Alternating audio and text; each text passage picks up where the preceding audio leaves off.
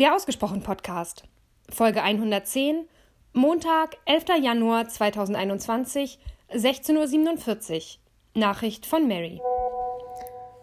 Einen wunderschönen guten Morgen. So, jetzt bekommst du erneut die nächste Voice von mir. Die anderen beiden äh, letzten geschickten waren so ein bisschen vom Winde verweht. In sehr schlechter Tonqualität. Wichtiges Learning für mich, wenn ich rausgehe und es windet sehr, vielleicht dabei irgendwie keine Voice an dich aufnehmen. Aber wer weiß, für was es gut war und warum ich das jetzt gerade irgendwie neu aufsprechen darf. Keine Ahnung. Zumindest habe ich nochmal in äh, deine letzte Nachricht reingehört, weil da waren so viele Fragen dabei und ich glaube, dass ich gar nicht alle beantwortet habe in meinen zwei Voices. Von daher kann ich dir zumindest äh, da jetzt überall eine Antwort liefern. Mm, zum einen, danke für den Link mit dem Year Compass. Schaue ich mir gerne mal an, steht schon auf meiner ähm, potenziell Erledigungsliste in dieser Woche, wenn die Zeit dafür in irgendeiner Form da ist. Aber ähm, habe ich mir direkt notiert und werde ich mir gerne anschauen. Dann vielleicht fange ich von hinten äh, an, als du gefragt hast, welche Hauptfrage ich mir gerade stelle. Und das ist im Kern tatsächlich mh, mm, so ein bisschen diese Frage, wie möchte ich im Business-Kontext sein oder wie kann ich mir mein Business erschaffen, dass es komplett mir entspricht. Also das soll jetzt nicht so klingen, wie als wäre ich da ganz weit entfernt davon. Ich bin sehr happy, wie es ist und ähm, es sind vielen Momenten sehr, sehr gut, in, in einigen nicht ganz optimal und zumindest nicht so, dass ich das Gefühl habe, es ist etwas oder es, es passiert etwas, was ähm, langfristig so bleiben darf oder sollte. Aber die Gedanken werden immer mehr in den letzten ähm, ja, Wochen. Wie soll es denn so langfristig ablaufen, sodass ich jeden Morgen oder zumindest an fast jedem Morgen aufstehe und äh, so dieses Gefühl habe von, hey, ich habe gerade richtig Bock auf diesen Tag und zu arbeiten.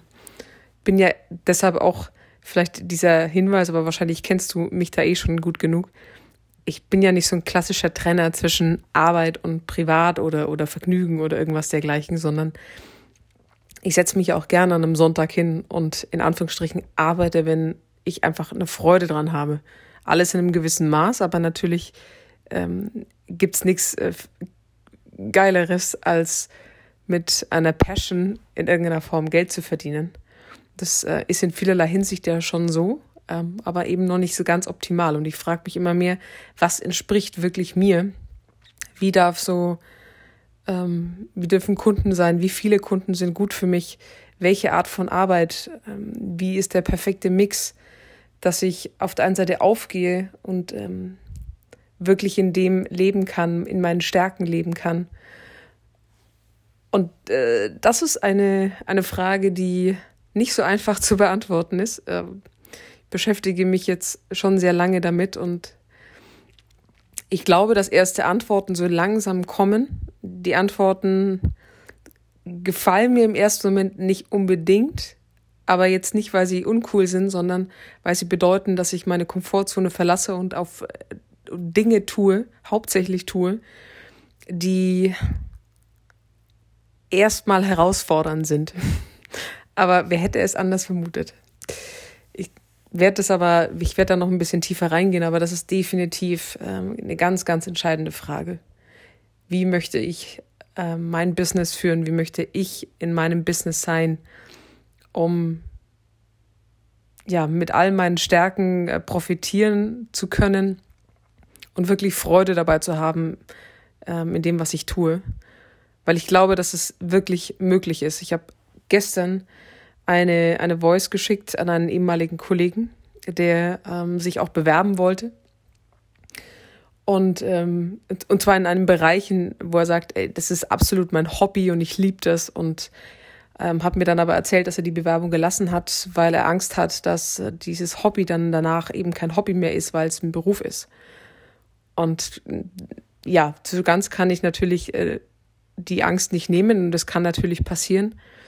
Aber ich habe ihm dann auch eine Voice zurückgeschickt und so also nach dem Motto, ähm, wie geil ist das denn, wenn du mit dem, was du ohne Geld schon tust, noch Geld damit verdienst. Und ja, das ist bis zu einem gewissen Maß, äh, was ich auch erreichen ähm, möchte. Und da dürfen noch ein paar Justierungen passieren. Bin sehr gespannt, wie mich diese Frage weiter beschäftigt in den nächsten Monaten. So, ähm, dann, ich merke mir mal deinen Titel, der blaue Koffer, falls ich irgendwann ein Buch schreibe. Danke dafür. Ich packe meine sieben Sachen. Aber ich habe tatsächlich diesbezüglich mal eine Frage. Also ich habe ja ähm, viel aussortiert die letzten zwei Jahre, Thema Minimalismus und so. Und äh, weil du jetzt auch in der WG wohnst, auf deutlich engerem Raum als vorher, wie deine Herangehensweise ans Aussortieren ist. Also ab wann du für dich entscheidest, da darf etwas weg oder da bleibt etwas bei mir. Weil, also es gibt ja so verschiedene Modelle, ne? Also, wie heißt die eine, glaube ich, Marie Kondo, sehr bekannt ja in diesem Aufräumen-Kontext ähm, mit ihrem Buch. Und viele sagen einfach, okay, ähm, keine Ahnung, der Pullover darf weg, weil du hast ihn ja jetzt irgendwie zwei Jahre nicht getragen. Andererseits gibt es natürlich so Sachen wie zum Beispiel eben ein, ein Dirndl, das ich im, im Schrank hängen habe, was ich auch nicht oft trage, aber trotzdem nie weggeben würde. Also ab wann werden Dinge wirklich bei dir aussortiert und wie, wie einfach oder schwer fällt dir das? Das würde mich mal interessieren. So, oh Gott, äh, wir sind schon bei 6.30. Ich überlege gerade, äh, ja, ich, glaube, es werden äh, wieder zwei Nachrichten. Aber wer hätte es anders vermutet? Naja, ich, ich fange einfach nochmal bei einer neuen an.